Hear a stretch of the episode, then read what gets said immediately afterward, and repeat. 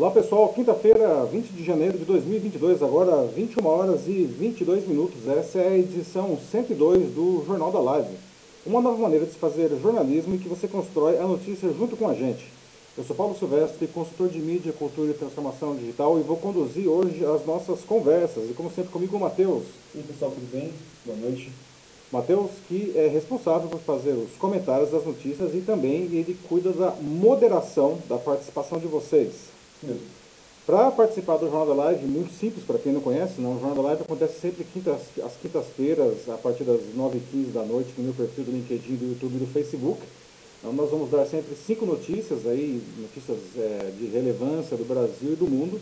E enquanto a gente vai trazendo os dados, você vai deixando a sua opinião nos comentários aqui do, do próprio, da própria live. Né? Aí o Matheus ele seleciona os seus comentários em qualquer uma das três plataformas e a gente vai conversando sobre a notícia. A gente não quer só dar a notícia, a gente quer conversar a notícia com você em tempo real. Na sexta-feira seguinte, não, o Jornal da Live ele vai com o podcast nas principais plataformas do mercado de podcast. Você pode escolher a sua, né, tem Deezer, Spotify, enfim. Procure lá pelo meu canal O Macaco Elétrico, né, aproveite e assine o canal e aí você pode uh, ouvir o Jornal da Live também como podcast. Muito bem, pessoal, esses são os assuntos que nós vamos abordar hoje na edição 102 do Jornal da Live. Não? Hoje vamos começar a edição debatendo sobre a situação de Novak Djokovic, tenista que lidera, o ranking mundial da ATP. Não? Ele foi deportado da Austrália, onde disputaria o Aberto da Austrália. Não? Tudo porque chegou ao país sem ter se vacinado contra a Covid-19 e o país está com as fronteiras fechadas para quem não se imunizou.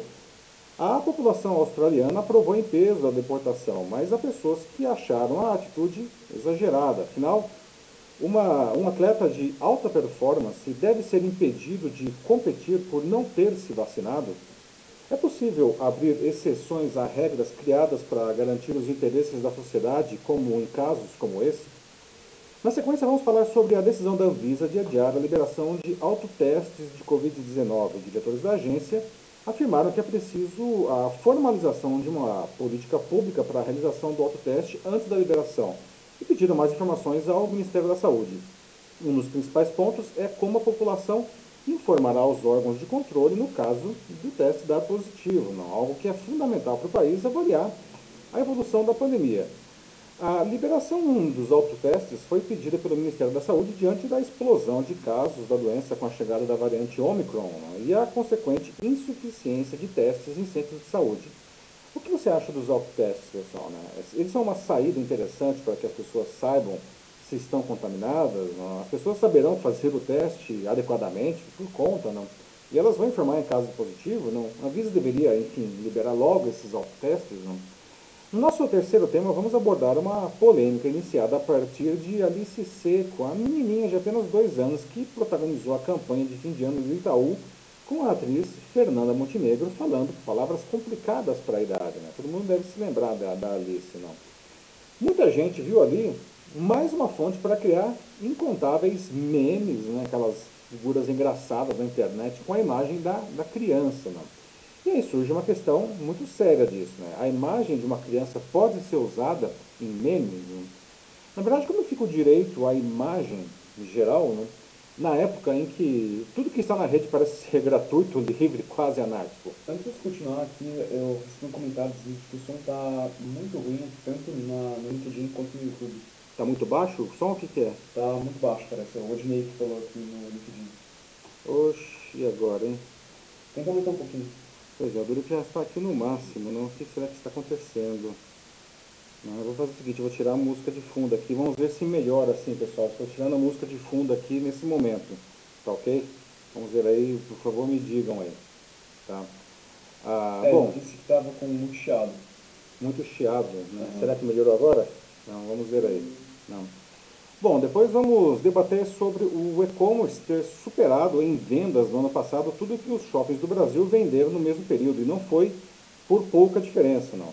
O crescimento de receitas das vendas online sempre cresceu ano a ano, já a dos shoppings tomou um tombo por causa da pandemia, que, por sua vez, impulsionou ainda mais o e-commerce. Qual é o melhor lugar para se fazer compras hoje em dia, pessoal? Será que os shoppings de varejo de rua estão com os dias contados? E como sempre, encerrando a edição, a nossa notícia bizarra de hoje, não? Um artista italiano fez a reprodução da fonte Fontana di Trevi, né, uma das principais atrações turísticas da Itália, com cerca de 20 mil peças de Lego. Não? E olha que ficou muito boa. Não? Pessoal, até onde pode ir a fixação por um hobby? Não? Você já fez alguma coisa inusitada, talvez grandiosa, não, com um hobby que você tenha? Alguma informação sobre o áudio, Matheus? Estamos melhor aí? Mesma coisa, na verdade. Parece que ainda continua chiado. Alguém mais está reclamando ou é só o Ednei aí? Só o Ednei por enquanto. Pessoal, se o pessoal alguém mais puder dar uma informação sobre o nosso áudio. Ah, assim, mais uma pessoa, que a Bianca Zambellini no YouTube disse que parece, é para ela que tem como se fosse alguma interferência, como um ruído. Alguma interferência, o que será, não? que será? E agora, gente? E agora? Estamos aqui com o nosso microfone Ai, ai, mas será que dá para ouvir? Porque para a gente continuar aqui, não tem como interromper e continuar depois aqui. O que será que está acontecendo aqui? O som está no máximo mesmo, né? O som está no máximo aqui, já tiramos o, o áudio. É, já tiramos o áudio aqui, não, o nível do áudio me parece interessante aqui. Ah, pera um pouquinho só, câmera externa, deixa eu fazer aqui uma coisa. É... Mixer de peraí, acho que eu já descobri aqui, pessoal. Mas acho que eu já descobri aqui uma coisa. Vamos ver aí se melhora aí o áudio. Tá? Por favor, verifiquem aí se o áudio está melhor. É, coisas... A verdade, pessoal, é que essa máquina aqui nós colocamos o Windows 11 nela e algumas coisas simplesmente não estão funcionando como antes. Aqui, deixa eu ver aqui se eu posso fazer mais alguma alteração aqui. Mas se melhorou aí, já por favor me digam aí se, se tem uma, é. uma... O Sandro Custódio acabou de falar que parece ser o som com fosse de um microfone interno de note. Será que o microfone está realmente com É, não, na verdade o que eu estou fazendo aqui, ó, eu, eu tirei aqui o, a, o áudio do, do monitor aqui. Não. Deixa eu ver aqui, tentando mais uma correção ah, aqui. A Bianca disse também que, é, que dá para nos ouvir, mas que aí você mexeu em alguma coisa e o ruído aumentou, na verdade. O ruído aumentou? Sim. É, caramba, viu? Redes de internet aqui, peraí. É, é, o Sandro acha que é realmente esse negócio do microfone, talvez ele esteja pressionado, É isso que eu estou vendo aqui agora, uhum. Sandro. Vamos lá, olha só, gravação aqui, microfone. Ah, olha só, estou aqui, peraí.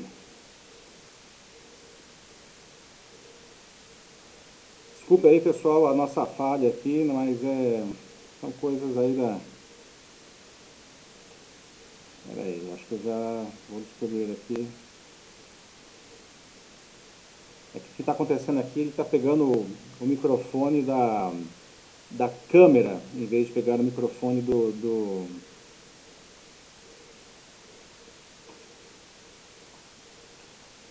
Desculpe aí, pessoal, o nível o problema aqui. Estamos tentando resolver o problema.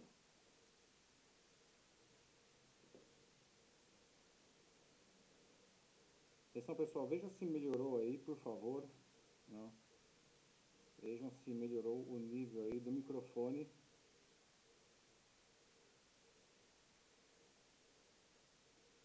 Vamos ver aqui, desativar o microfone da câmera.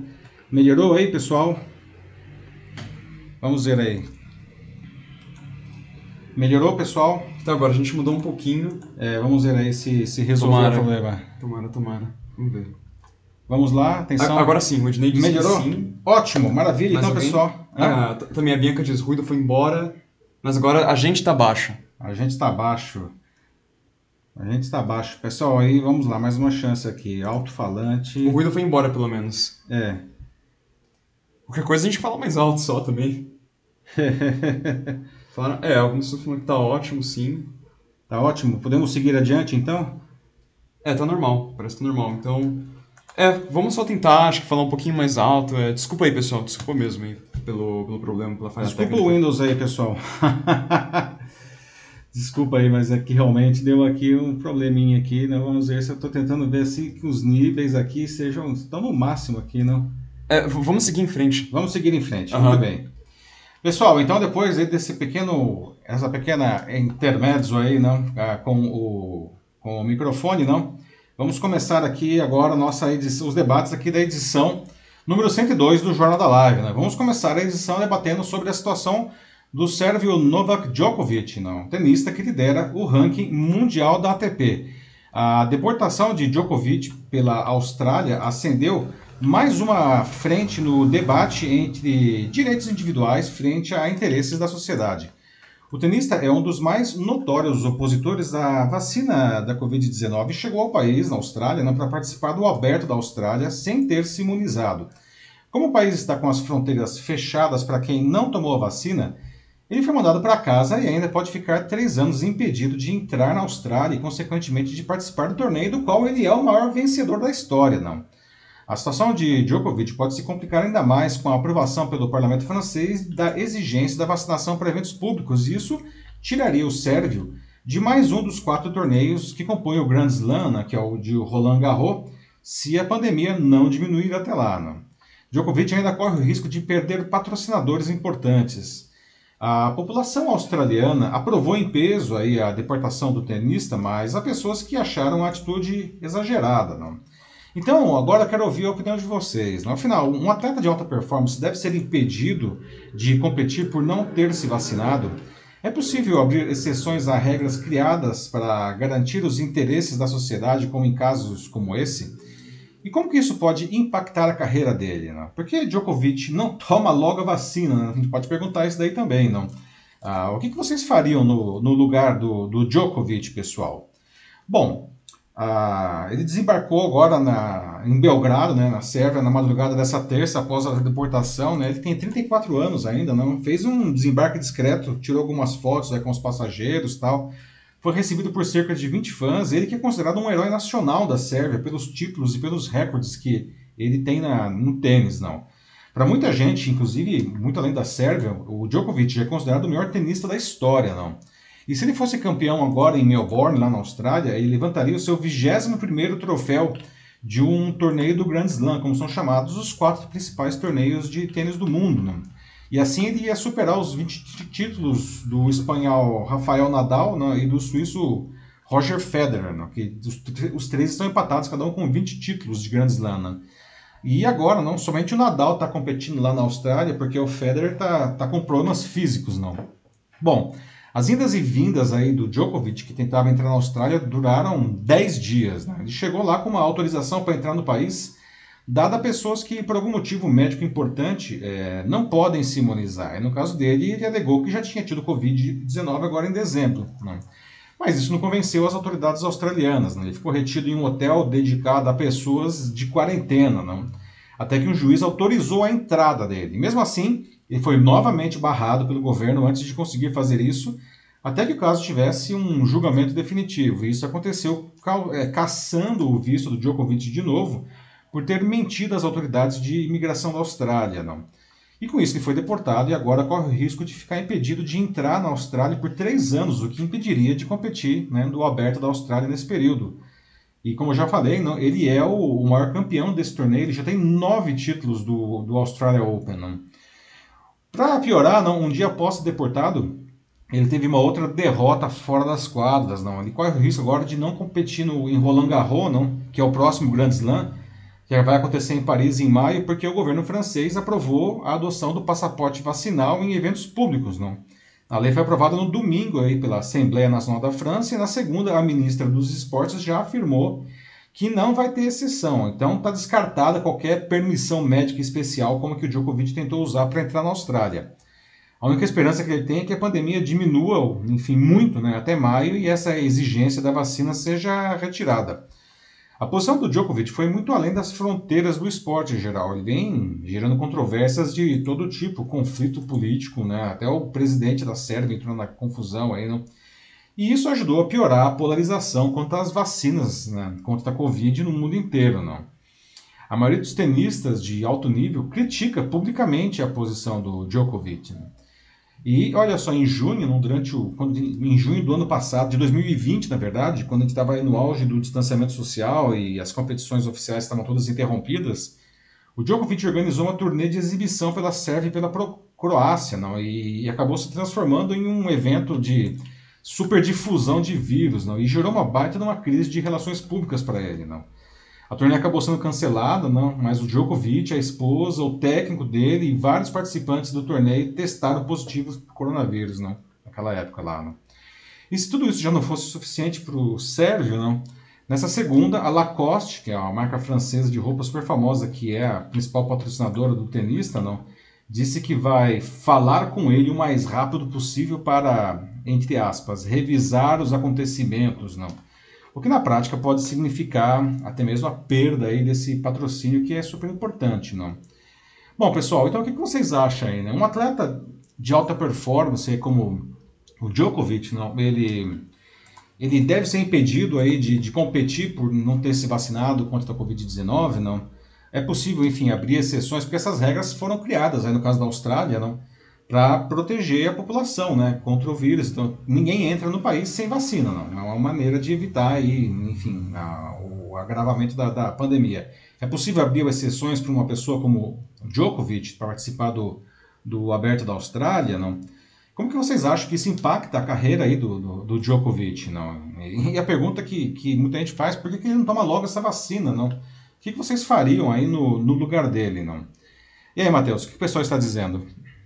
Bom, é, pelo menos pelo que eu vejo aqui, né, tanto no LinkedIn quanto no YouTube, a maioria das pessoas, sim, é, concorda com a decisão da Austrália e acha que, é, que isso foi a decisão mais sensata que podia ter sido feita, né, não só, assim, é, por uma questão né, de, de, proteção, né, de cuidado da saúde pública do próprio país. E, assim, é uma regra que, é, como todos falam aqui, né, ou a maioria está falando pelo menos, é, que tem que ser seguida, como a Bianca Zambelli coloca, né, que não pode haver exceção. Só porque ele é um atleta renomado e tudo mais, porque foi convidado, não sei o quê, é, ele tem que ser tratado como qualquer um, como todo mundo. Todo mundo tem que tomar vacina, ele também, né?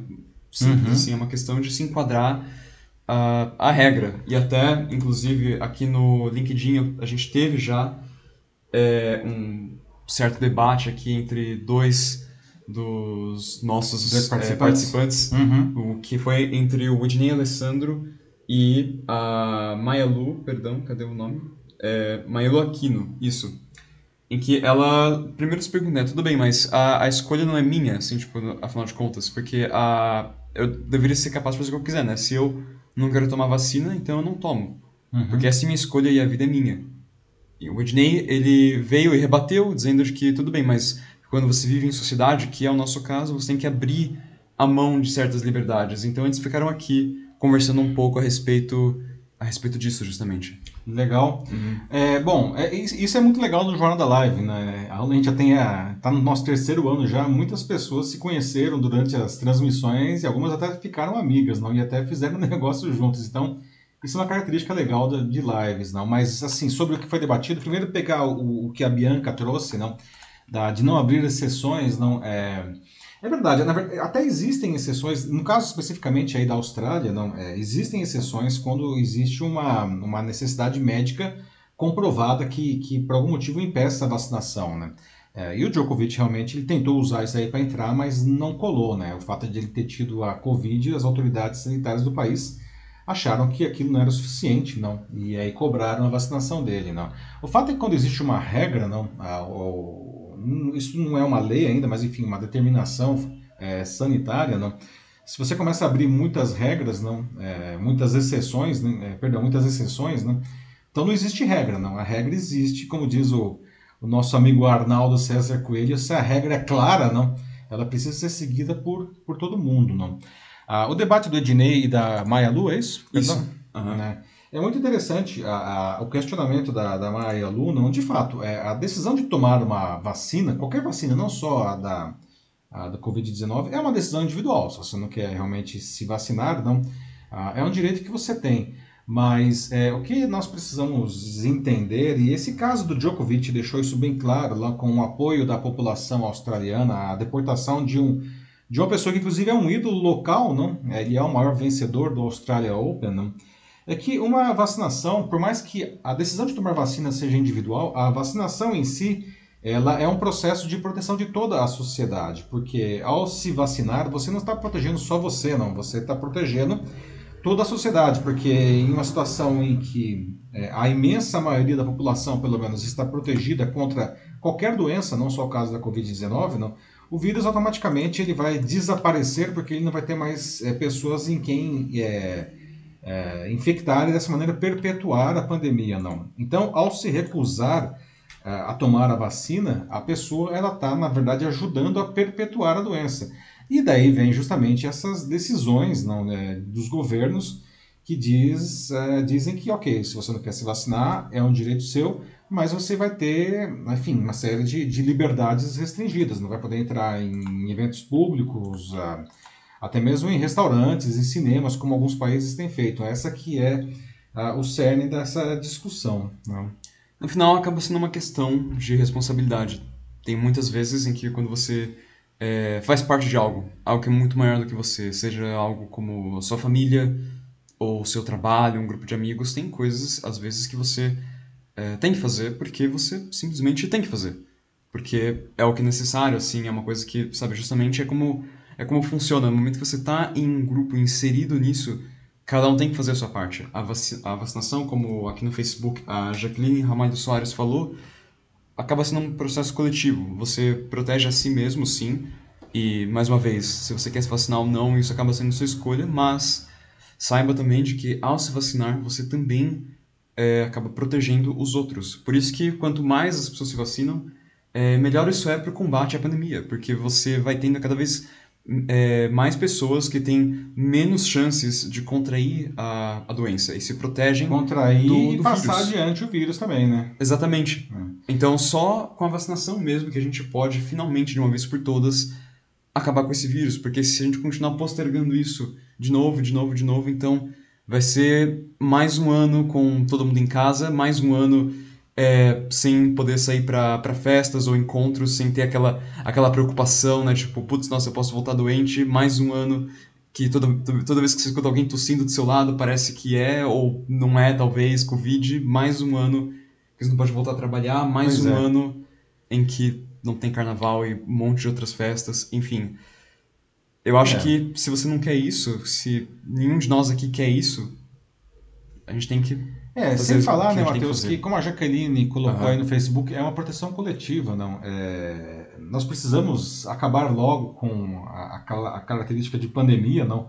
Até mesmo para que nós não... Porque quanto mais tempo o vírus fica circulando em grande quantidade, maior a chance também de surgirem novas variantes, como foi o caso agora da Omicron aí, que felizmente é muito menos virulenta, muito menos letal, mas ela é altamente contagiosa, não? Já pensou se a Omicron, além de ser, tivesse todo esse nível de contágio, ainda fosse fatal como a Delta, não, não estaria numa situação dramática nesse momento. Né? Mas enfim, então a gente precisa acabar logo com a pandemia para evitar, inclusive, que o vírus continue é, é, se tornando, é, nós gerando novas variantes, não, e, e- e se torne apenas uma doença endêmica com a qual a gente vai conviver, como a gente convive com, inclusive, outros vírus não respiratórios, como o próprio H1N1, né? É, e, essa questão aí que você mencionou, não, da, da- da- de, de que a gente precisa se ver lo- livre logo para que a doença é, desapareça, não? Nós vemos hoje, não, infelizmente, né, de, algum- na verdade hoje não, de alguns anos para cá, não, de uns cinco anos para cá, algumas doenças que estavam praticamente erradicadas no Brasil e em outros países, não, voltando com força e matando pessoas, porque justamente muita gente começou a não se vacinar, não. E dois exemplos que são bastante clássicos aqui no Brasil, que doenças praticamente erradicadas e estão matando pessoas de novo, são o sarampo e a poliomielite, não, a- é, que são doenças que, poxa vida, não, vacinas hiper que estão há décadas aí sendo tomadas, não, as pessoas pararam de tomar. E aí a doença volta, gente, não tem jeito. Né? O, é, o Everson Siqueira fala aqui no Facebook, né? Poxa, mas tem gente que nem ajuda a limpar o banheiro da casa. Pois é, tem. mas, O buraco pode ser muito mais embaixo sempre, né, Emerson? é, assim, o que a gente espera, né? Pelo menos é, talvez, a, sabe, aos poucos, né? Tudo isso é parte de, de um longo processo de talvez levar as pessoas, assim, a começar a querer limpar o banheiro também. Porque, afinal de contas, é, a pessoa usa o banheiro também, né? Então, se o banheiro estiver limpo, vai ser vantagem para todo mundo. Favor, dar descarga após usar. Né? É, é curioso, né? Eu sempre vi assim, às vezes nas empresas, não, é, dar descarga após usar, não, lavar as mãos. É, eu falava, nossa, mas precisa dizer isso para as pessoas? Precisa. É. Né? Algumas coisas são trabalho de conscientização, como o Everson mesmo aí está trazendo para a gente, não. E o caso das vacinas é interessante porque é, o Brasil, particularmente, é um país que tem uma relação muito interessante com vacinas, não. É, aqui no Brasil, ninguém questionava até então vacinas, né? as pessoas tomavam as vacinas, ponto, né? Principalmente as vacinas aí é, das crianças, da, da primeira, da segunda infância, todo mundo se vacinava, ninguém questionava isso daí. Não. Até é, é obrigatório apresentar a carteirinha de vacinação para matricular as crianças na escola e ninguém é, questionava isso daí. Não. É de uns tempos para cá que realmente surgiu esse movimento de desinformação e o Brasil é, começou a entrar nessa onda de as pessoas questionarem a vacina. Mas mesmo assim, a gente ainda está numa situação melhor que outros países, como os Estados Unidos, não lá, é, se aqui tem gente questionando não se deve ou não se vacinar, nos Estados Unidos, não, que é a maior potência mundial, a maior democracia do mundo, blá blá, etc. É muito mais séria a situação lá. Mas é que o Brasil tem, tem um histórico mesmo de, de vacinação. Isso aí. Bom, acho que dá pra gente passar aqui. Passamos tem muitos comentários, assunto. Vários aqui que infelizmente não vai dar tempo de eu ler, pessoal. Mas é isso aí, gente. Obrigado, é, assim, é. por tudo e por continuarem aqui. Essa ideia, assim, e é, é legal que também vocês conversem entre si mesmos também. Isso, claro. É parte também do, do negócio aqui. É, lembrando uhum. que, né, é, realmente nós não temos, até por uma limitação de tempo, não, a gente não tem como ler todos os comentários às vezes, não, mas depois, não, eu leio todos os comentários, faço questão de ler. É, então, mesmo que você, se você estiver assistindo aí o Jornal da Live gravado, não se pode deixar o seu comentário, mesmo que não seja ao vivo, tá aqui vai ser lido, não. E é, e é isso que faz o, o, Jornal da Live ser tão legal, né? A gente poder debater aí a partir do, do ponto de vista de todo mundo que está participando aqui, não? É isso aí, Matheus. Vamos para o próximo assunto? Vamos lá. Muito bem, pessoal. Agora, deixa eu ver aqui, 9 horas e 48 minutos no Jornal da Live. Vamos falar do nosso segundo tema aqui na sequência. Vamos falar sobre a decisão da Anvisa de adiar a liberação dos autotestes de Covid-19. Não? Esses testes serão feitos pela própria pessoa em casa. Não? Ela recebe um kit, não? ou compra um kit, enfim, vem as instruções, aí, material tal, e ela vai lá e faz o teste. Não?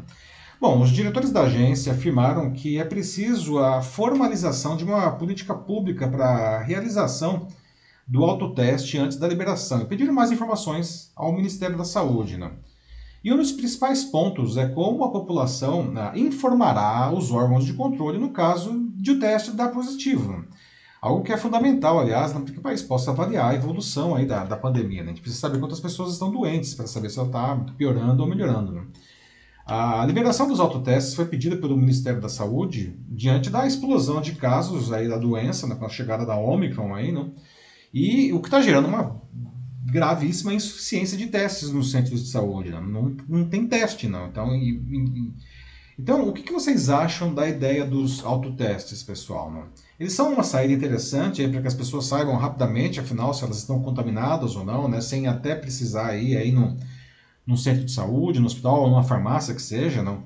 Ah, mas vocês acham que as pessoas vão saber aí fazer esse teste sozinha, não? A, a fazer isso do jeito certo, não? Ou isso pode começar a gerar um monte de falso positivo ou falso negativo, não? E será que as pessoas vão informar o caso, no caso de dar positivo, não? Elas vão informar os órgãos de controle, não? A Anvisa ela deveria, de alguma maneira, liberar mais rapidamente aí esse, esses autotestes? O que vocês acham disso daí? Não?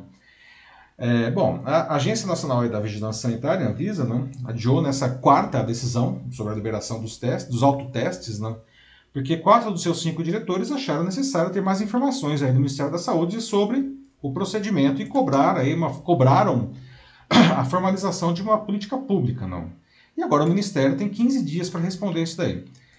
O principal ponto indicado nessa negativa é a falta de orientação sobre como se dará a notificação, ou seja, se os casos positivos serão incluídos no balanço oficial, não? E como que isso vai ser feito, não? Então, a Anvisa fez algumas perguntas, não? por exemplo, onde que, como que se é onde que esses locais, né, vão ser notificados, oh, perdão, onde que esses resultados vão ser notificados, não? Como que isso vai acontecer?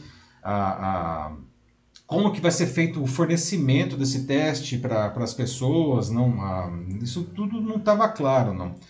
E como o autoteste ele pode ser feito em casa por qualquer paciente, não tem essa preocupação realmente se a pessoa vai fazer do jeito certo isso daí, não.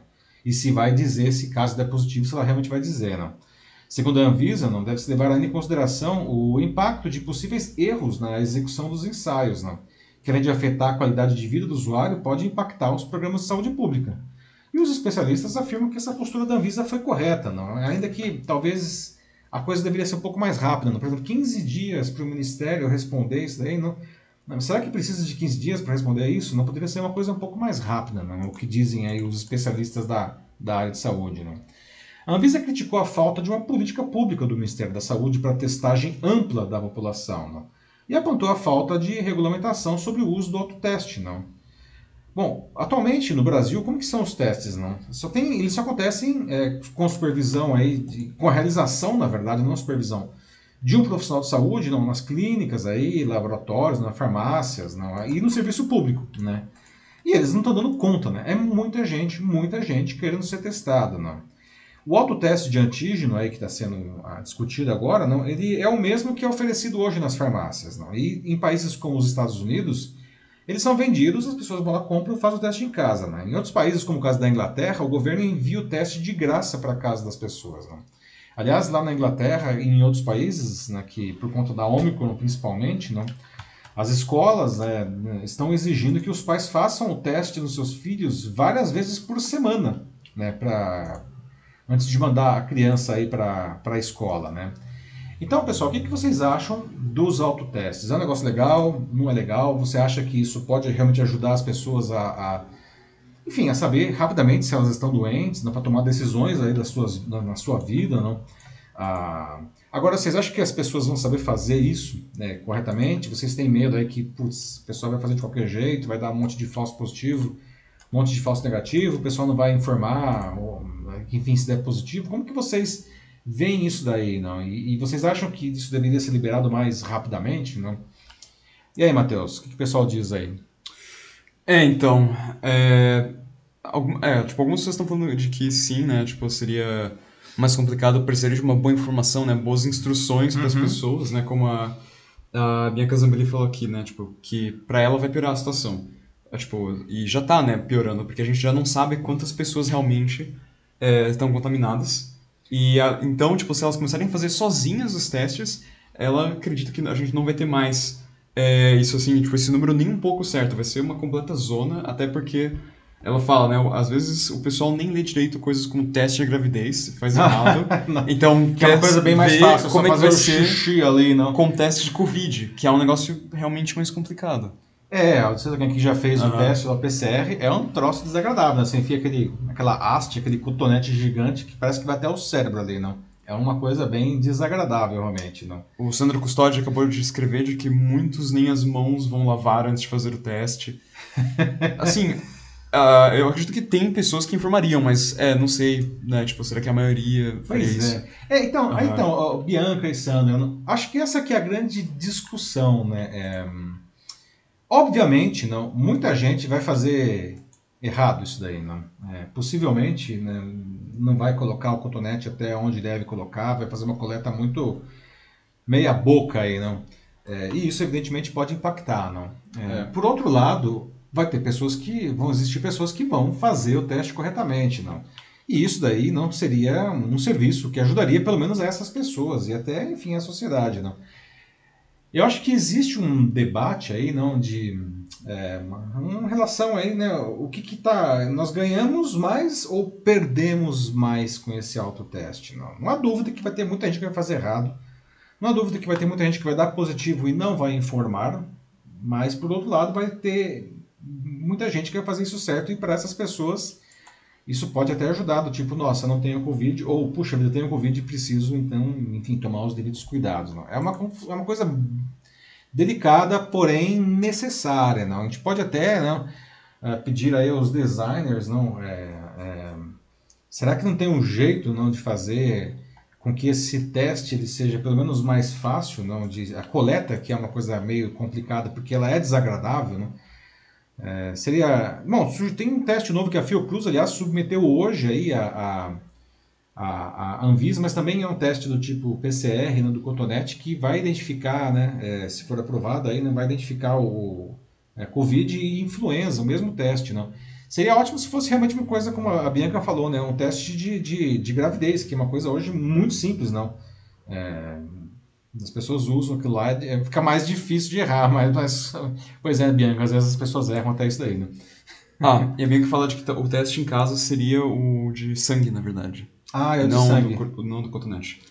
Tá, bom, isso já é alguma coisa melhor, né? É, pelo menos é só agora criar coragem de fraudadinha. Hum. É, mas realmente, assim, é, olha, eu acho que eu concordo mais com, com o pessoal aqui falando que talvez não seria uma boa ideia. Porque, assim, né, tipo, tudo bem, teria que dar as instruções para as pessoas, né? Primeiro seria, teria que ver, né, tipo, beleza, como que as pessoas vão entender isso? É uma coisa como a, até a Jacqueline Ramalho falou aqui no, é, no Facebook, seria difícil ter controle disso. E, assim, se depender do governo, como a Bianca Zambelli falou, os sites do governo já não são conhecidos por serem muito bons, como é. o caso do Enem. É, é, então... Não pode esquecer também aí do, do próprio Ministério da Saúde sendo hackeado aí, né? aliás, uma situação esquisitíssima, né? sendo Sim, hackeado no começo de dezembro, uhum. ficou seis semanas para ser plenamente restabelecido, né? Uma coisa meio surreal isso daí, né? É, então assim, a, a, a para mim, a, a logística como um todo seria seria muito complicada mesmo, eu acho difícil, assim. É, uhum. de certa forma, né, é por isso que os especialistas estão dizendo que a posição da Anvisa, não, de pedir mais informações, não, apesar de que isso protela ou posterga, não, a liberação eventual do autoteste, não, essa posição de pedir mais informações acaba sendo uma posição acertada, aí, segundo os especialistas, né. É, o Everson Siqueira, aqui no Facebook, ele fala de que o autoteste seria excelente, né, mas ele é mais um data point, como ele diz. Então a pessoa pode decidir buscar um segundo teste, por exemplo, ou decidir não levar a criança para a escola, dependendo do resultado que, que der. Assim, isso aí variaria de cada um, assim, seria a escolha própria de cada um, assim, que fizer o teste, né? É, é mas como o Everson uhum. falou, é mais informação, né? E se for uma boa informação, a informação é bem-vinda, até mesmo, o exemplo mesmo que ele deu, né? Poxa vida, meu filho testou positivo, né? É, não vou mandar para a escola, né? não vou mandar para a escola, o Everson que está na Espanha, né? Então ele tem lá já tá uma outra realidade diferente da nossa, que ele está ele tá um pouco adiantado na curva aí da Omicron em relação a nós aqui no Brasil, né? Assim, seria ótimo mesmo, assim, a ideia dos testes em casa, se tudo funcionasse assim 100%, fosse um mundo ideal, eu acho que seria incrível. Até porque o, uma das grandes vantagens que o teste em casa apresenta, né, que é algo inegável, é porque desse jeito você não precisa ir até é, um lugar assim onde as pessoas estão para fazer o teste, assim, seja um, um posto de saúde, assim, enfim. Porque muitas vezes você vai lá para fazer o teste, você não tá com a doença, mas você acaba pegando porque lá tá super aglomerado. Isso é, que é o grande. Nossa, aqui a gente tem visto é. aí, aqui no Brasil, as cenas, né, as pessoas ficando horas, horas da fila para conseguir fazer um teste. É uma coisa surreal isso daí, né? É, mas assim, é, eu também, tipo, olha, se, se der certo, ótimo, mas também é, eu concordo que é muito difícil. Uhum. É, ou seja, é uma coisa interessante, mas que precisa talvez de um ajuste aí, não? Muitos ajustes. Uhum. é. Certo. É. Mais comentários aí, Márcio? É, acho que. Ah, que mais? O Sandro disse aqui que para ele o, o, apagão de dados do Ministério da Saúde foi é, sabotagem, na opinião dele, pois ele coloca que, entre aspas, invadiram com usuário e senha. E a Bianca concorda com ele. É, é, uma coisa que muita, muita gente falou. senha foi ótimo. É, pois é. Uh, não sei, né? Assim, é... é... é, muito suspeito, né? Muito suspeito, realmente, né? É, no momento em que o governo é, queria aí, não, digamos, postergar o passaporte da vacina, o sistema cai, não, o sistema que era decisivo aí nesse caso, e, e fica seis semanas aí fora do ar, não, ou pelo menos parcialmente fora do ar, é um negócio meio maluco, não? Ah, o Everson respondeu aqui que, inclusive, lá na casa dele, lá, todos da família estão com Omicron. Então, é, ele tá falando bem por, por experiência própria. Ele disse que ele queria fazer um teste em farmácia. Ah, então, pois é, é. o Everson aí, não, que nosso amigo que está na Espanha aí, não. Ah, espero que, que melhorem aí, né, Everson. Espero que também estejam todos com sintomas leves aí, mas que melhorem plenamente logo, não. Certo, muito bem, Matheus. Vamos para o próximo assunto aí? Vamos lá. Agora, 22 horas no Jornal da Live, no nosso terceiro tema Vamos abordar, né, uma... Não vamos falar mais de Covid, tá? Acabou o Covid. vamos abordar aí uma polêmica iniciada a partir da Alice Seco, né? aquela menininha né, fofa de apenas dois anos que protagonizou a campanha de fim de ano do, do Itaú, né, com a atriz Fernanda Montenegro, né, falando umas palavras não, complicadas para a idade dela, dois aninhos só. Né? E muita gente viu ali mais uma fonte para criar incontáveis memes com a imagem da criança. Né? E o brasileiro é criativo demais nisso, né? Criativo demais às vezes, não? Passa do ponto, não? E começa até a apelar para coisas de mau gosto, não? E até coisas mais complicadas do que isso, não? Além de piadinhas inocentes, a imagem da menina, não? Já está até sendo usada aí em memes com conotação política, conotação religiosa, não? e outras coisas mais pesadas. Não? E até a mãe dela pede, por favor, parem de usar, aí usem o bom senso, parem de usar a imagem da minha filha para fazer memes, não. E aí surge uma questão muito séria disso, não. A imagem de uma criança pode ser usada em memes, não. Na verdade, como que fica o direito à imagem em geral, não? Numa época em que, enfim, tudo que cai na rede parece ser gratuito, parece ser livre, parece ser quase uma anarquia, não? Como que fica essa situação aí, não? Bom, aí está a Alice à esquerda, não, junto com a grande Fernanda Montenegro, no comercial de fim de ano do banco. Não? Muita gente se emocionou com a fofura da Alice, é uma graça mesmo, não? a sua pronúncia dessas palavras complicadas para a idade dela. Não? E como disse, não, muitas outras pessoas viram ali é uma fonte para gerar os, os, memes com a imagem da menina. Não? A Alice ela já tinha ficado famosa na internet antes do comercial do Itaú, não? em vídeos no YouTube falando palavras complicadas, não, é, com uma boa pronúncia, ou tão boa quanto possível nessa idade, não? É, vídeos que foram gravados e publicados pela própria mãe dela. Não? E foi por isso, aliás, que ela acabou sendo contratada para essa campanha do banco. Né? Essa história toda resulta, não, essa coisa de ah, vamos pegar uma imagem aí, vamos fazer alguma outra coisa, uma imagem, uma música, um pedaço de filme, enfim. Né? Isso é uma coisa que se chama cultura remix, gente. Né? É um movimento cultural que surgiu há bastante tempo, na década de 1970, não? mas que se difundiu muito com a popularização do meio digital, principalmente os celulares. Não?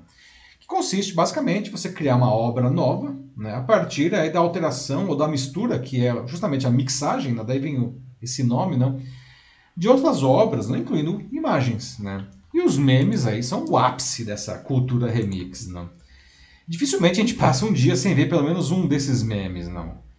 E esses, eles, enfim, eles trazem imagens aí de celebridades, de pessoas anônimas do mesmo jeito, não, que, mas pessoas que por algum motivo ganharam alguma notoriedade, não. E vale dizer que essas pessoas não são remuneradas, não, obviamente, não, pelos criadores dos memes, elas são sequer notificadas que as suas imagens estão sendo usadas, não.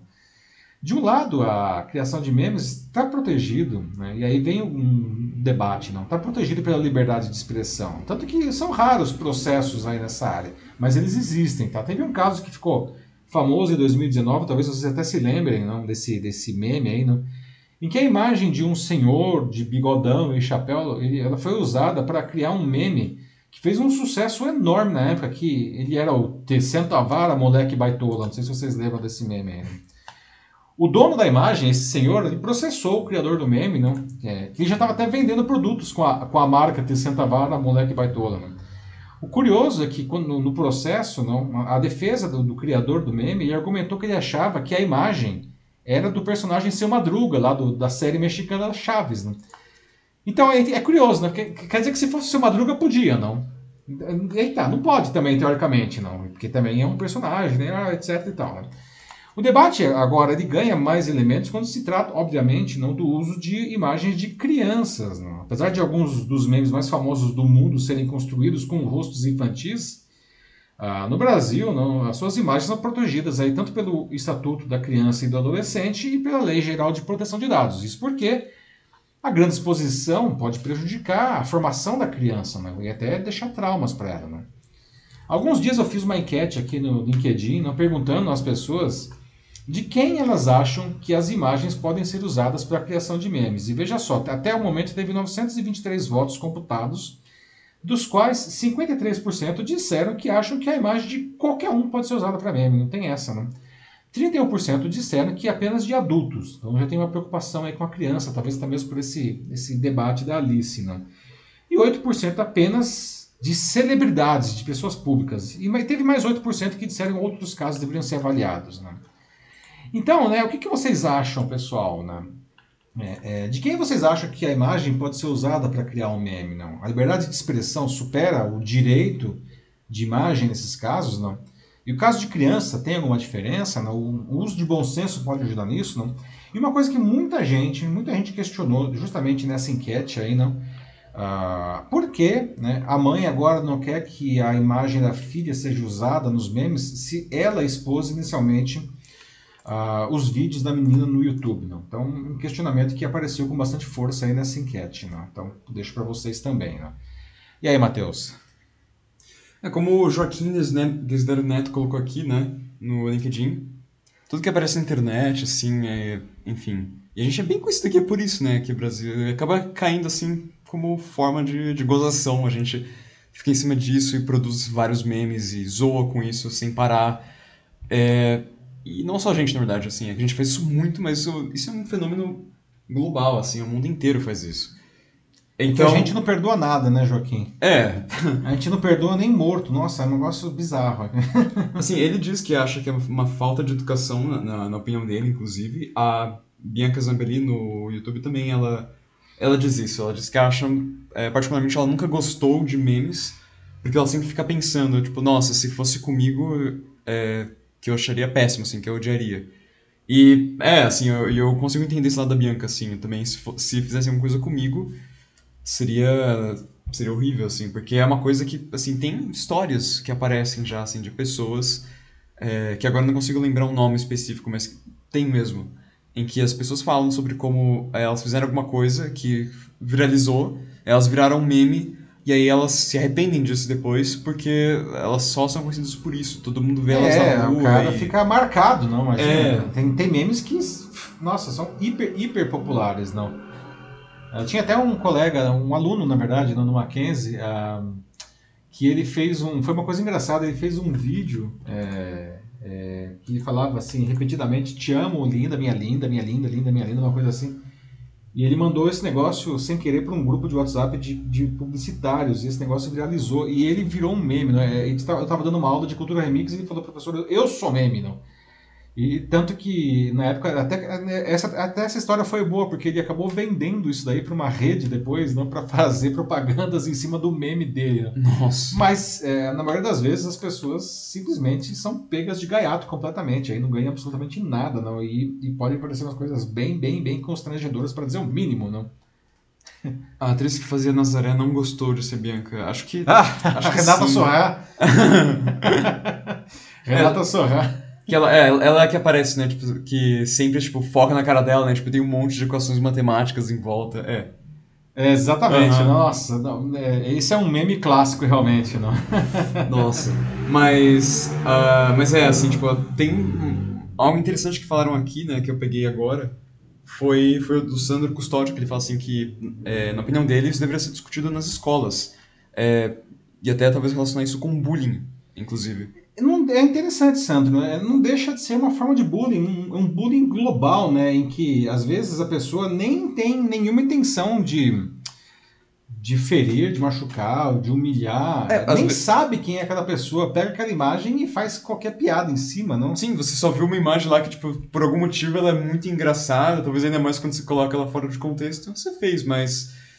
É, é tem, tem uh -huh. os, aplicativos de criação de memes, né, tem. Né, você baixa e tem, tem. lá um uma biblioteca gigantesca de memes que você não sabe absolutamente, não tem a menor ideia de onde veio aquilo, não. Ah, e as pessoas usam livremente. Você não sabe quem é aquela pessoa, mas como todo mundo usa, você usa também, não? É interessante. Isso deveria ser explicado nas escolas? Olha, eu acho que sim, né? Porque, de certa forma, isso daí é um pouco de, de civismo, não? É, de cidadania, de certa forma, não? É, é é uma, é uma questão interessante que o Sandro traz aí, não? É. As pessoas precisam usar o bom senso antes de mais nada, né? Bom senso Sim. é um negócio que está é, artefato raro aí, né? Em extinção. Sim, eu ia chegar nisso. Porque ao mesmo tempo que eu acho que é legal, assim, ensinar, é, enfim, né, o que, que acontece, né? Tipo, que talvez não é tão legal, assim, você sair por aí fazendo meme dos seus amiguinhos e depois você espalha isso, né, para outros lugares e de repente você acabou com a vida social do, do, do seu colega. Seu amiguinho já era, não tá na é, boca do sapo, literalmente. Mas, ainda. ao mesmo tempo, uh, tem que ensinar também para as crianças, mas para a sociedade como um todo, assim, é realmente um tema que precisa ser mais discutido, que é, assim, você tem, ao mesmo tempo, também, você tem que tomar muito cuidado com o que você coloca nas redes, né, porque é o que o Ednei é, falou aqui no, no YouTube, ele diz, né, putz, mas é que hoje é muito difícil, né, porque é meio é, é, a realidade em que a gente tá, né? Tipo, o negócio cai nas redes, é difícil você controlar isso. Na verdade, não existe nenhum não controle. existe controle. Ou, não existe controle, né? É, o Sérgio Queiroz também fala isso quando se expõe publicamente. É, se corre o risco, é da atualidade. E a Lucy Zima também, que está aqui no LinkedIn com a gente, ela fala que a imagem de qualquer pessoa que cai na rede também sofre esse risco e todo mundo, né? A gente sofre risco aqui agora. Sim, precisa tomar ainda mais cuidado quando a gente está falando aqui Exatamente. de, como ela diz, a Lucy, de crianças. crianças é pior ainda, assim, porque é, é, muito delicado, assim, a criança não tem talvez a resiliência que né, uma não pessoa tem adulta já, já né? tem, mais do que resiliência, ela não entende porque que a imagem dela está aparecendo né, tanto na rede e às vezes em algumas situações meio delicadas. Né? Isso pode realmente deixar traumas, aí como a Lucy muito bem coloca. Não? É uma coisa que faz com que eu não goste particularmente muito daqueles canais de YouTube que são como aqueles, aqueles vlogs familiares, sabe? Que, tipo, mostra como o dia a dia da família, assim, às vezes zoando com, com, com a criança também, porque... Imagina, a criança, óbvio, ela cresce, pois aí é. isso ressurge, né, lá, lá na, na puberdade da, do menino da menina, e... É, vira alvo de chacota fácil, assim. Pois É, não, é, aqui a gente teve casos recentes aqui no Brasil, eu não me lembro o nome do, daquele menino lá do Bar Mitzvah, não, que ele foi, nossa, foi, tinha um vídeo dele no Bar Mitzvah, ele tava acho que sozinho, né, e aí, enfim, todo mundo começou a usar aquilo lá, e, a- e o menino foi, enfim, é, é traumatizante, né, você virar, teve um caso que aconteceu há alguns anos atrás, né, é, também de, da menina da enxurrada lá, né? Um caso que ela estava entrando no restaurante aqui em São Paulo, estava chovendo muito, e quando ela pisou, ela foi derrubada né, pela água e saiu rolando pela rua assim, né, um negócio horroroso. E todo mundo fica, ela ficou conhecida como a menina da enxurrada, né? É, assim, claro, tem gente que, que quer às vezes isso, né? Que busca isso, como a Jaqueline fala, né? Tipo, ah, que é momento de, de muita exposição na internet. O Sérgio também fala É, é, isso. esse é um outro ponto também, Aham. Jaqueline. Tem gente que busca essa explosão. aham. É, pois é, Sérgio Jaqueline, tem gente que quer isso daí, não? E, e aí, isso é uma coisa interessante, né? É, todo mundo quer ter o, o Oscar Wilde, né? Falava que vai, todo mundo vai ter aí no futuro seus 15 minutos de, de fama, não? Hoje a gente pode ter muito mais, inclusive, não graças às redes sociais, não? Muita gente quer essa fama, né? Só que a fama é uma coisa, é uma caixinha de surpresas, né? É. Você nunca sabe exatamente, é, você pode até saber onde que ela começa, mas você nunca vai saber onde ela vai terminar, não? Principalmente se você é um- uma pessoa, um anônimo, não é um profissional das artes, enfim. Em outras palavras, se você não tem um apoio técnico, logístico e até jurídico, não, ah, essa fama pode custar muito caro depois. Você mencionou agora há pouco, não é mesmo, Matheus, a questão da- das crianças, não, que são Sim. expostas pelas próprias famílias, não. Isso é um negócio muito complicado, gente. Não? É, Eu sou bastante, bastante criterioso com a história de colocar mesmo fotos assim de, de crianças, de filhos, de sobrinhos nas redes sociais, porque você nunca sabe exatamente quem está vendo essa foto e o que a pessoa fará com ela. Não? Pois é. E, e é isso, assim, né? Tipo, você tem, tem pessoas que realmente querem isso, que querem a fama, a exposição e estão nem aí para o que acontece. Ah, beleza. Mas quando você é só o, a pessoa que tá do outro lado da tela, né? Você quem tá vendo isso. E aí você fala, nossa, é engraçado, né? Olha esse cara idiota que o cara tá fazendo. Transformando um meme. Tá, mas você não dá, não dá nunca pra você saber, assim, só de olhar quem que quer isso, que, ou quem tá cagando, né? Não se importa. E quem sofre, assim, pavor só de pensar nessa realidade. Pois é. É. Gente, se até o Batman já virou meme, tá? A gente precisa pelo menos ter um pouco de cuidado quando a gente faz isso, né? Quem não sabe aquele meme do dando um tapa no, no Ro- na cara do Robin, não? Meme, um dos memes mais populares aí do mundo, né? O, assim, o Willy Wonka também lá do Gene Wire. né? é, pois é, gente. Isso a gente brinca aqui, mas é uma coisa bastante séria, bastante séria, né? Até então, muita consciência aí na hora de você criar ou de você espalhar um meme, não? Alguns são divertidinhos, tal, tal, mas é, é, é, use o bom senso aí, não? É, principalmente se você estiver usando imagens de crianças, né? E aí, Matheus, mais algum comentário aí? Acho que dá, dá pra seguir já. Ok, pessoal, então agora aqui 10 e 15 no Jornal da Live, nós vamos debater agora sobre ah, o e-commerce ter superado em vendas no ano passado tudo que os shoppings no Brasil, né, tem mais ou menos 600 shoppings aqui no Brasil, tudo que os shoppings venderam no ano inteiro, o e-commerce vendeu mais não, aqui no Brasil. E não foi pequena a diferença. Não. O crescimento de receitas das vendas online sempre cresceu desde que foi lançado lá nos anos 90, 1995, as primeiras ah, iniciativas de e-commerce, não, sempre cresceu ano a ano, inclusive no Brasil. Não. E praticamente sempre na casa dos dois dígitos percentuais. Né? Nos bons tempos aí da economia, não, o crescimento anual do e-commerce superava 20%, né? crescimento orgânico. Não? Com a crise, cresceu menos, claro, mas sempre mais do que o varejo físico. Não? Mesmo nos anos em que o varejo como um todo encolheu, o e-commerce cresceu. Falando de Brasil, isso daqui no mundo também. Tá? Bom, com a pandemia, as vendas nos shoppings naturalmente tomaram um tombo, principalmente lá em 2020, quando estava tudo fechado. Não? Por outro lado, a mesma pandemia impulsionou ainda mais o crescimento do e-commerce. Alguns setores explodiram, não estão rindo aí de orelha a orelha. Não? Pessoal, para vocês, qual é o melhor lugar para se fazer compras hoje em dia? Compra de qualquer coisa, não? Vocês acham que o shopping e o, enfim, o varejo de rua, o varejo físico, não? Eles de alguma maneira estão aí sob ameaça, estão com, com os dias contados, não? Bom, é, para muita gente, o shopping center é o local ideal ainda para se fazer compras, né? porque ele reúne lojas de todo tipo num lugar só, num lugar seguro, com ar-condicionado, é agradável. Né? Tem ainda opções gastronômicas, né? opções de lazer, não? cinemas do shopping, aliás, cinemas e teatros não fazem um baita de um sucesso. Né? Então, os shoppings eles transcenderam aí a sua característica comercial né? e se transformaram e um passeio, principalmente nas grandes cidades, né? A gente até brinca, né, que ah, é. shopping é a praia do paulistano, né? Só que a pandemia mudou isso também, né? Um estudo recente aí da gestora Canuma Capital apontou que no ano passado, 2021, não, as receitas do e-commerce superaram a dos shoppings no Brasil, né? E isso, eventualmente, uma hora ia acabar acontecendo mesmo, não? Mas foi muito antecipado pela Covid-19. Veja só, segundo esse levantamento aí, em 2021 as vendas online, aqui no Brasil, dados do Brasil, tá? atingiram 260 bilhões de reais, não? contra 175 bilhões de tudo né? que os cerca de 600 shoppings do país venderam no período. Não? 260 a 175. Né? 2019, ou seja, antes da pandemia, não, o e-commerce, segundo a mesma a, a consultoria, faturou 100 bilhões no Brasil, né, contra 190 dos shoppings. Né? Então vejam, de 2019 para 2021, o e-commerce cresceu de 100 bilhões de reais no Brasil para 260 bilhões, ou seja, ele mais do que duplicou, não. Enquanto os shoppings encolheram de 190 bilhões para 175 bilhões. Interessante. Os organizadores do estudo afirmam que esses números é, não indicam uma perda de relevância do shopping no varejo. Não é isso, não mas demonstram a necessidade de que todos os negócios, todos os negócios, não têm que oferecer uma solução robusta de digitalização das suas vendas. Não.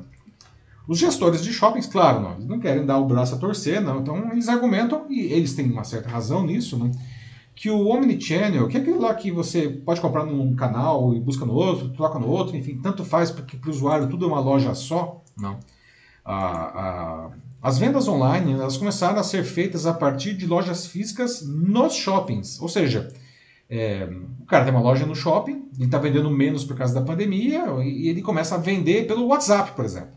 Né? É uma loja que está acontecendo a partir de uma, é uma venda que está acontecendo a partir de uma loja no shopping pelo e-commerce. Então isso, segundo os gestores do shopping, é, ele explicaria, ainda que parcialmente, a queda na receita do shopping e aumento da receita do e-commerce, não? Ah, então, nesse caso, essas lojas estariam aprendendo a iniciar, até mesmo concluir as vendas pelo e-commerce, pelo, pelo WhatsApp. Até gente, muita gente aprendeu a vender pelo WhatsApp, pelo Instagram. Né? Depois o cliente passa na loja para pegar ou recebe direto em casa, mesmo sendo uma, uma compra feita de uma loja do shopping. Não? Mas enfim, como eu disse, uma coisa está clara com esse estudo. não. De todo jeito, esses estabelecimentos precisam se reinventar, os shoppings e as lojas dos shoppings, não? Para continuar sendo atrativo a longo prazo, né? tanto para os lojistas quanto para os clientes. Né? Eu fiz outra pesquisa também no LinkedIn né, é, nesses dias, questionando onde as pessoas preferem fazer as compras hoje. Né? Até o momento já foram mais de 2.300 votos nessa daí. 67% disseram preferir o e-commerce, o que está corroborando aí a pesquisa. Né? 19% preferem os shoppings, 13% ainda preferem lojas de rua, 1% preferem outros canais. Né? E você? Né? Onde você prefere fazer suas compras? Né? E por que, que você prefere esse canal? Ou você usa canais diferentes de acordo com o produto ou com o momento? Enfim, como que você decide isso daí? Vocês acham que os shoppings, não, o varejo de rua, o varejo físico, enfim, está com os dias contados? Não? O que, que os shoppings poderiam fazer para não perder, enfim, a relevância deles? Não? E o varejo físico, afinal de contas, ele está usando bem o canal digital aí, na, na opinião de vocês? E aí, Matheus, o que o pessoal diz? Eu acho que, pelo que eu tô vendo aqui, é uma questão de experiência contra variedade. Uhum. Porque, por exemplo, uh, eu sou alguém que, que eu gosto de shopping, exceto que não para fazer compras, que é a intenção né, do, do nome. Veja né, só que interessante, né? Você é um cara que vai no shopping pelo pacote, não? É, um assim, passeio mesmo. Não? Uma coisa que o Ednei falou aqui, é, que ele disse assim, né, que é, na, na opinião dele, assim, o shopping hoje ele só sobrevive mais pela estrutura de entretenimento do que é, pela parte é, de lojas, comércio. E, assim, por um lado, assim, pelo menos quando eu olho pra mim mesmo, eu consigo ver o ponto dele. Concorda com o Ednei. né? É, eu vou, assim, pro shopping Uhum. mais, assim, porque eu geralmente por cinema, ou às vezes eu vou é, pra comer alguma coisa com alguém, geralmente mais por isso. Mas as compras, né, eu... é, só, não sei, né, acho que não é muito o meu tipo de atividade, assim, não é meu ambiente favorito. Mas aí onde que Aham. você faz a compra, então? Vamos pegar o seu caso, já que você está dando seu depoimento aqui. Bom, é, é claro, assim, às vezes no shopping, assim, tem alguma coisa que é fácil pegar lá e eu vou, mas, é, não sei, só pela minha experiência, às vezes o shopping acaba sendo mais caro também, então geralmente eu tento, eu me guio muito pelo preço, assim. É, então eu acabo indo, assim, pra um lugar, às vezes pode ser uma loja de rua, um lugar na cidade que é mais barato, e eu vou e, E o e-commerce também? compro lá, ou o e-commerce, o e-commerce também, tipo, porque eu Uhum. não sou muito alguém que acha que eu sou... Acho que eu não sou muito adepto da, sabe, da atividade de comprar, assim, né? Ir na loja, ficar passeando na loja, escolhendo um produto. É, eu, eu costumo ser rápido. Tipo, eu chego lá, geralmente eu vou quando, tipo, beleza, eu sei Mais tô venda procurando. utilitária mesmo. Assim. É, Uhum. é, é, mas, tipo, enfim, por Certo. passear na loja, não, não é muito, não é muito meu estilo de, de passeio só. É interessante aí, Aham. né? O, realmente, a questão da, da- Você e o Ednei estão dizendo aí, não da. Do, do- até do cinema, não. O cinema de shopping. O cinema hoje é shopping, né? Curioso. Cinema de rua. Aham. O cinema de shopping acabou com o cinema de rua, não. São raríssimos os cinemas de rua que ainda têm alguma relevância hoje, não. É, ó, quem mais? A Lucy, é, aqui no LinkedIn, fala também que ela prefere comprar pessoalmente, que ela, pra ela o shopping é o melhor lugar, mas o e-commerce tem essa comodidade, né? Apesar do, de alguns desafios que ela ainda diz que, que encontra com a, com a plataforma, que tá mais ou menos em linha do que, junto com o que a Bianca Zambelli falou, que ela gosta muito, assim, do, do shopping, porque pra ela, até mesmo nesse tempo de pandemia, é desculpa, assim, até pra, sabe, pra sair de casa, assim, poder pra comprar alguma coisa lá e, sabe, só por, por ver gente mesmo. Isso é uma coisa que, que, que o shopping tem mesmo que, Ver gente, verdade. que é um atrativo, assim, que realmente é legal, assim, né? Pra você andar num lugar, assim, tipo, que tá aí, putz, assim, um negócio um pouco mais... Um pouco mais controlado, né? Do que você simplesmente só andar na rua, num, num lugar aqui no estado de São Paulo, como a 25 de março, por exemplo. É, é um... Enfim, tem um apelo, tem um apelo, assim. Sem dúvida nenhuma, né? E é legal pra encontrar amigos também, tipo, isso, isso é verdade, assim, pode ser bacana. Ou seja, é, pelas respostas de vocês aqui, nos comentários que vocês já colocaram aqui, né, isso, isso combina com o que, na verdade, é, os especialistas de varejo ainda apontam, né? A e-commerce, ele é praticidade. É por isso que ele explodiu aí agora na, na pandemia, né? Praticidade 100%, né?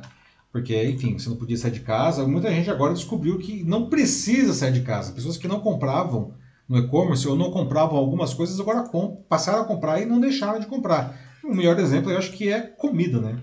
Hoje muita gente que frequentava os restaurantes hoje frequenta menos e pede mais delivery, não? Tanto que os restaurantes também am- ampliaram muito, não? A fatia do orçamento deles aí de receitas, não, perdão, é, é, vindas do, do delivery, não? Mas eh, o shopping é a experiência, não? Então veja, é, e-commerce praticidade, shopping experiência, não? O caso clássico aí de experiência é a questão de roupas, não? Que as pessoas querem provar a roupa, né? Enfim, ver se fica bem o tecido, tocar, né? É, que hoje é um problema, né? né? Mas é, é- é tão Aham. irônico isso que uma das categorias que mais cresceu no e-commerce nos últimos anos é justamente roupa. Olha só. Porque né, os varejistas descobriram uma maneira, né, é barato, principalmente o pessoal que compra roupa da China, muito barato, não. Tem que ter, qual que é a grande sacada, não? Tem que ser fácil devolver e, e não pode cobrar pela devolução, né? Então muita gente compra, não, abre mão da experiência pra, pela praticidade, não para comprar roupas, não. Mas é, é isso, né? Experiência versus praticidade, não. Pois é. É, também a Jacqueline Soares também fala que ela acha, assim, que todo mundo, assim, tipo, pelo menos os mais jovens, a maioria é online, assim, principalmente compras e... E é mesmo, assim, tipo, realmente fazer compra online, nossa, assim, tem... Tem ajudado muito, assim, ultimamente. E é bom, assim, até porque a compra online tem essa variedade maior que muita gente que citou. É, e até para você encontrar, né, tipo, diferentes produtos, né, tipo, que talvez, né, como o Sandro falou, né, que, nossa, o online para ele, o e-commerce foi excelente porque ele consegue encontrar coisas que na cidade dele ele nem, nem tem, sabe? Tipo, ele não consegue comprar. Isso é verdade. É, é verdade, né? Uma coisa que o Santo traz aí é a diversidade, não? É. Principalmente até... se você mora fora de um grande centro urbano, não? Uhum. E não só, assim, de produtos, mas de preço também, né? Ah, sim. Ao invés de você ter que ir para um outro lugar completamente diferente, assim, não, é só você entrar numa outra loja, só abrir uma aba e talvez você já encontre uma promoção legal ou um preço mais acessível. É, a praticidade é inegável, né? É, é inegável. É. Você abre um monte de abas, abre um monte de aplicativos, você vai achar rapidamente o que você quer e você vai poder comparar preços, menor, menor preço, menor frete, menor pratos de entrega, o que faz com que aí os lojistas tenham que dar os seus pulos também para fazer frente a essa concorrência insana, né? É. É. o Sérgio Queiroz fala aqui, né, tipo, que realmente eles têm que se reinventar, assim, para que as lojas físicas para que elas possam fazer frente ao e-commerce. Eu, particularmente, eu acho que tem que ser... É, né, não sou bem um marqueteiro, mas eu acho que o caminho seria, então... Eles têm que se especializar nisso, se especializar no, no ambiente e na experiência, experiência, mesmo. Né? Tipo, experiência. Tem, tem que ter uma coisa aí, realmente, para mostrar que, né, putz, olha, vem aqui, é muito mais legal você estar tá aqui na nossa loja, assim, com a gente aqui, com, vendo tudo, né, com seus próprios olhos, do que na tela lá, no, conforto da sua casa. Tipo, tem, tem, tem que ter alguma coisa assim. É, assim, o cara uhum. vai sair da casa dele, vai gastar gasolina, vai gastar estacionamento no shopping. Putz, gasolina, né? nossa, já é quase uma sentença que, Ultimamente, hoje, né, gastar gasolina é um negócio grave, não? Mas, enfim, você tem que convencer o cara, né? Poxa, por que, que o cara vai sair da casa dele para ir para sua loja? Tem que ter um motivo, não? É, um negócio, é tão engraçado falar isso, não? há 20 anos não faria o menor sentido dizer isso. Hoje faz, não? Ah, e as lojas, não, elas estão, as que já sacaram isso aí, as lojas físicas, não, elas estão justamente investindo na experiência, não. E algumas coisas bem legais, assim, inclusive vendas muito consultivas. O caso, eu acho clássico aí é venda de celular, não. O vendedor ele não só ajuda a pessoa a escolher o melhor celular, mas se ela comprar ali, não, além de levar o produto na hora, né, é, não ter que esperar chegar na casa. Que é ótimo. É, o, uhum. o, o vendedor ele já instala, o, o, enfim, ele faz lá o, a, o processo de, de, inicialização do celular, já instala os principais aplicativos lá, sei lá, Facebook, WhatsApp, então a pessoa já sai com aquele celular meio que pronto.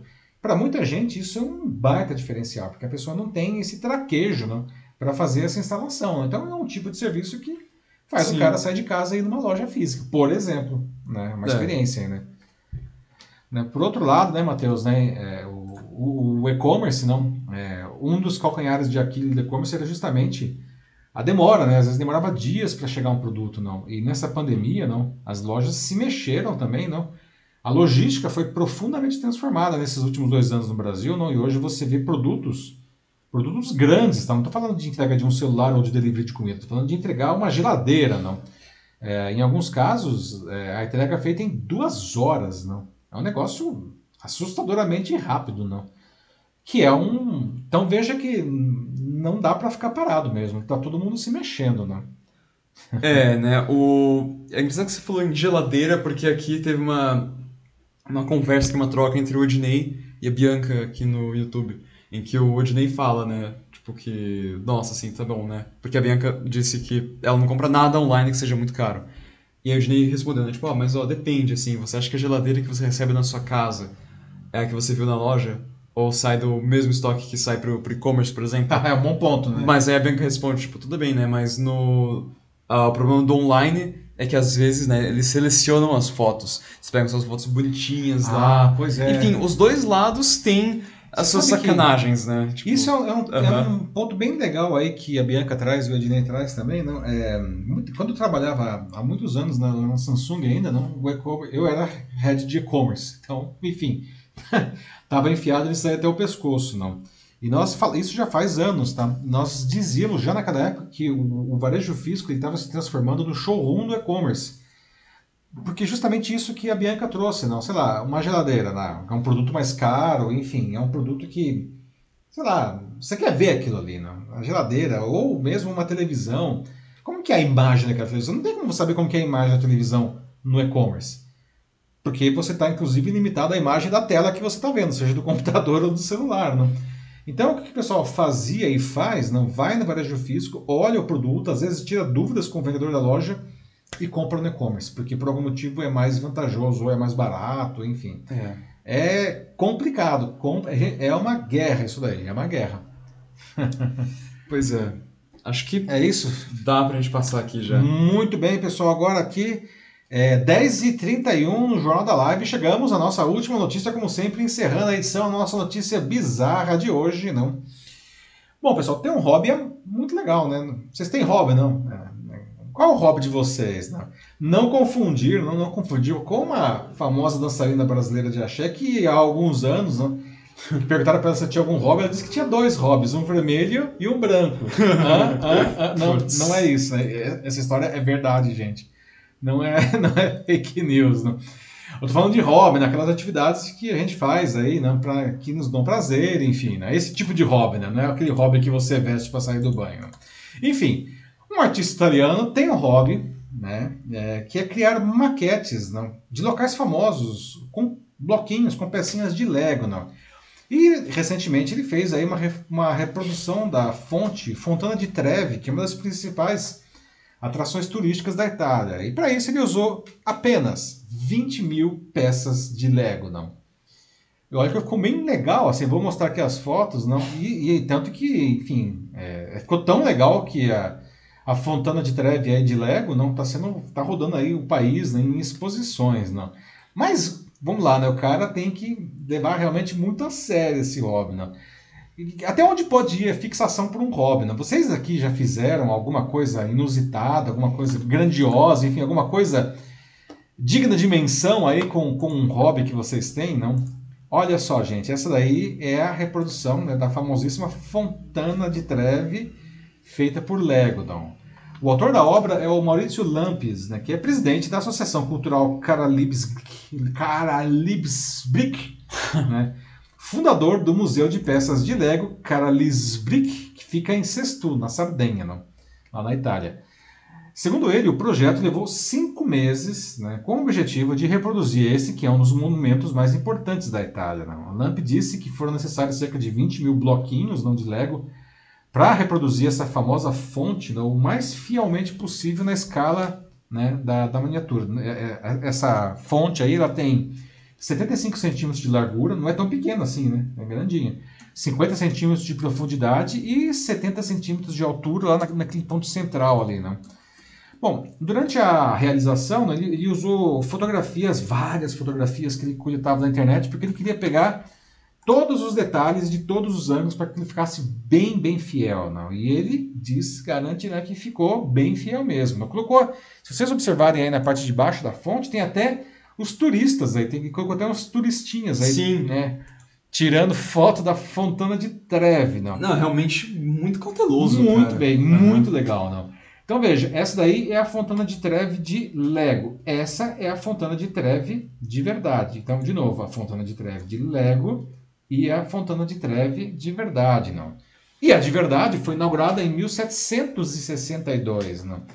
Ah, é, é a maior das fontes monumentais de Roma, não. Aliás, né, ela está sempre aparecendo em tudo que é lugar. Ela ficou muito famosa num filme do Federico Fellini chamado La Dolce Vita, né, uma das obras né, máximas aí do Fellini, não, e que eternizou não, a- a- em uma cena a Anita Ekberg e o Marcello Mastroianni, não, a- e, e, aliás recentemente no, no ano passado aí ela ficou famosa também porque teve a reunião do G20 lá, né, os líderes do G20 apareceram na frente da Fontana de Trevi jogando uma moedinha lá, né, que é uma tradição para enfim, aí os desejos se realizarem, não.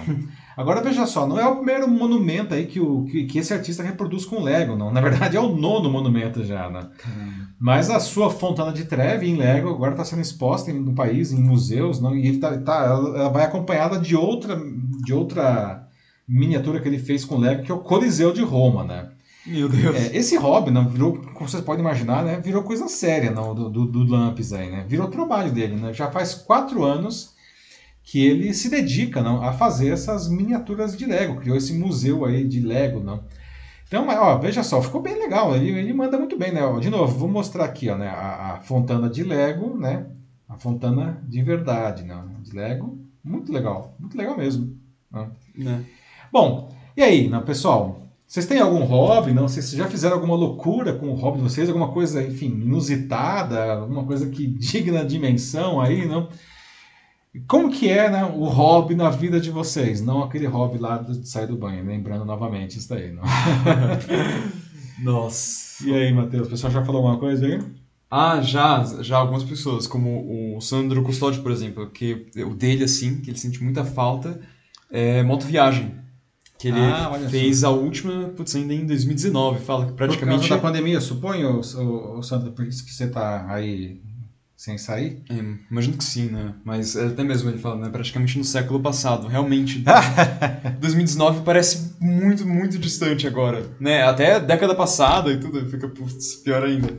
O Sandro, se eu não me engano, ele mora na fronteira com o Uruguai, é isso? Sim. Aí, então, é onde foi o lugar mais longe que você foi aí, Sandro? Se der tempo de você responder pra gente aí. Quem mais? Ah, enquanto o Sandro ele escreve, a Bianca Zambelli também fala de que na atual situação de vida dela, né, como estudante, o hobby acaba sendo dormir. Não tem assim pra nada na vida. Nossa, eu, é, eu entendo. Entrando agora no último ano da faculdade, acho que vai virar um hobby bem mais presente pra mim também, ou pelo menos eu, eu espero, né? Tipo, Mas, de alguma Bianca, você forma, já fez alguma coisa grandiosa com esse seu hobby aí? Não? Pode contar pra gente aí. um grande sonho, não sei. Ah, quem mais? A Jaqueline Soares está falando aqui no Facebook de que durante a pandemia o hobby dela foi aprender a cozinhar. Olha que legal. É, foi uma coisa que muita gente fez, né? Lembra no Muita começo gente fez. né? daquela febre do pão? Todo mundo faz- sabia Pão fazer e bolo, pão, de né? repente. Pão É, e bolo. Você também entrou na história do pão e do bolo, Jacarina? Você cozinha de tudo aí agora, aprendendo na pandemia. Mas a cozinha é realmente muito legal mesmo, assim, é uma atividade bacana, assim. Eu também aprendi, assim, a cozinhar alguns pratos, ainda meio que tô pegando o jeito, mas, mas é bem, bem legal, assim, né? Fala que ficar dentro de casa sem ter que fazer, putz, pode ser enlouquecedor mesmo. Não, a cozinha é, legal. terapêutico nesse caso aí. Bem, bem, muito bem colocado aí, Jaqueline. Muito bom. É, quem mais? Ah, o Sandro fala de que ele já foi de moto até o extremo sul do continente. Olha Nossa. que legal. Isso é uma baita de uma viagem, Aham. hein? Locais assim, bem, desceu a Patagônia ali, não? Muito, louco. legal, muito legal. E sim, bem na fronteira que ele mora e é, foi pela pandemia que ele parou. A Bianca também disse que ela já dormiu por 16 horas seguidas. Serve? Isso Serve? é um fato, é um fato grandioso ao sono, admito. É 16 horas, aliás, estou morrendo de inveja, porque às vezes é o que eu queria fazer, viu, Bianca? Mas não dá. Nossa, Estou mais para 6 horas do que para 16. grande conquista mesmo. ah, ela fala aqui, ó, PS, isso foi depois de 48 horas sem dormir para estudar e entregar um trabalho. Ok, fo- foram 16 horas merecidas. Tô É vendo. praticamente um Aham. plantão isso daí, não? Tipo, 16 por 32, aquelas coisas É, assim. a Bianca tá aí pra medicina, né? Então. Ah, então que se acostumar. Vai se acostumando com a ideia aí, né? É. Ai, ai, né? Nossa. É isso daí, Matheus. Tem mais algum comentário do pessoal aí? A Lucy aqui no LinkedIn fala que ela costurou muitas máscaras na pandemia. Uma Ah, coisa que também só. uma galera fez. Costura também, outro, outro Aham. legal. Outro hobby aí, né? Sem falar turma do crochê, né? Teve um Sim. caso que ficou curioso, né? É, na Olimpíada agora, que teve em Tóquio no ano passado, não sei se vocês viram aí, um, um, um membro, da, um, um atleta de natação da, da Inglaterra, ele tricotava, ele tinha um hobby, ele, e era engraçado que às vezes ele estava lá no centro aquático, lá na- de Tóquio, assistindo as provas, e ele ficava tricotando na, na, na arquibancada, que é um negócio... Quando você pensa em tricô, normalmente você pensa em, sei lá, na sua avó, assim, né? Não um atleta de alta performance no meio da Olimpíada tricotando alguma coisa na, na... Mas ele falava que era um negócio que ele gostava, que acalmava ele entre as provas tal, não? Muito inusitado e muito interessante o caso dele ali. É. Bom, é, eu acho que é isso aí, então. É isso, muito É bem. isso. Pessoal, obrigado aí pela participação. Desculpe aí o problema com o áudio no começo, não prometo que na próxima edição a gente vai ter isso já resolvido. Acho que na verdade agora acho que eu já resolvi, vai ficar para a próxima edição. É. Mas enfim, pessoal, obrigado aí, né? Chegamos ao final da edição 102 aí do Jornal da Live, não? Ótimos debates, né, Matheus? Foi bem legal hoje a conversa aí. Foi bem divertido hoje mesmo, assim. Muito interessante. E eu acho que, assim, pelo que eu vi, né? Nossa, é, foram muitos comentários hoje. Muito, muito mesmo, assim. É, pessoal daria curtiu. ficar conversando aqui, que infelizmente né, o tempo não dá. A gente tá uma hora e meia aqui praticamente falando, né? Pessoal, né, daqui a pouco né, tem que dormir também, né? A Bianca e tal, né? É, o Ednei já falou aqui, que ele falou, nossa, tava falando de sono, vou ter que me recolher já. Grande ah. abraço. Mas enfim, é, obrigado aí pelos comentários. Eu vou ler todos que não foram lidos aqui, que a gente não conseguiu chamar, eu vou ler tudo. Não, é, é isso aí, essa é a ideia, é conversar com vocês mesmo. Então, obrigado pela participação. Não tenha uma excelente sexta-feira, bom fim de semana. E a gente se vê novamente na próxima quinta, a partir das 9h15, com a edição 103 do Jornal Live. Pessoal, se cuidem, um abraço a todos e tchau, tchau. Isso aí, gente. Valeu. É, obrigado por participarem hoje. A gente se vê na semana que vem. Muito legal ver que vocês estão aqui com a gente. E, enfim, sempre sintam-se à vontade. Voltem sempre, por favor. Desde que vocês gostem, é, é, isso que tá valendo. Então, é isso aí. É, se cuidem. Um bom restinho de semana. Bom descanso também. Descansem, por favor, né? É. Por favor, Bianca, dorme. e, e é isso aí, gente. Até a próxima. Tchau, tchau.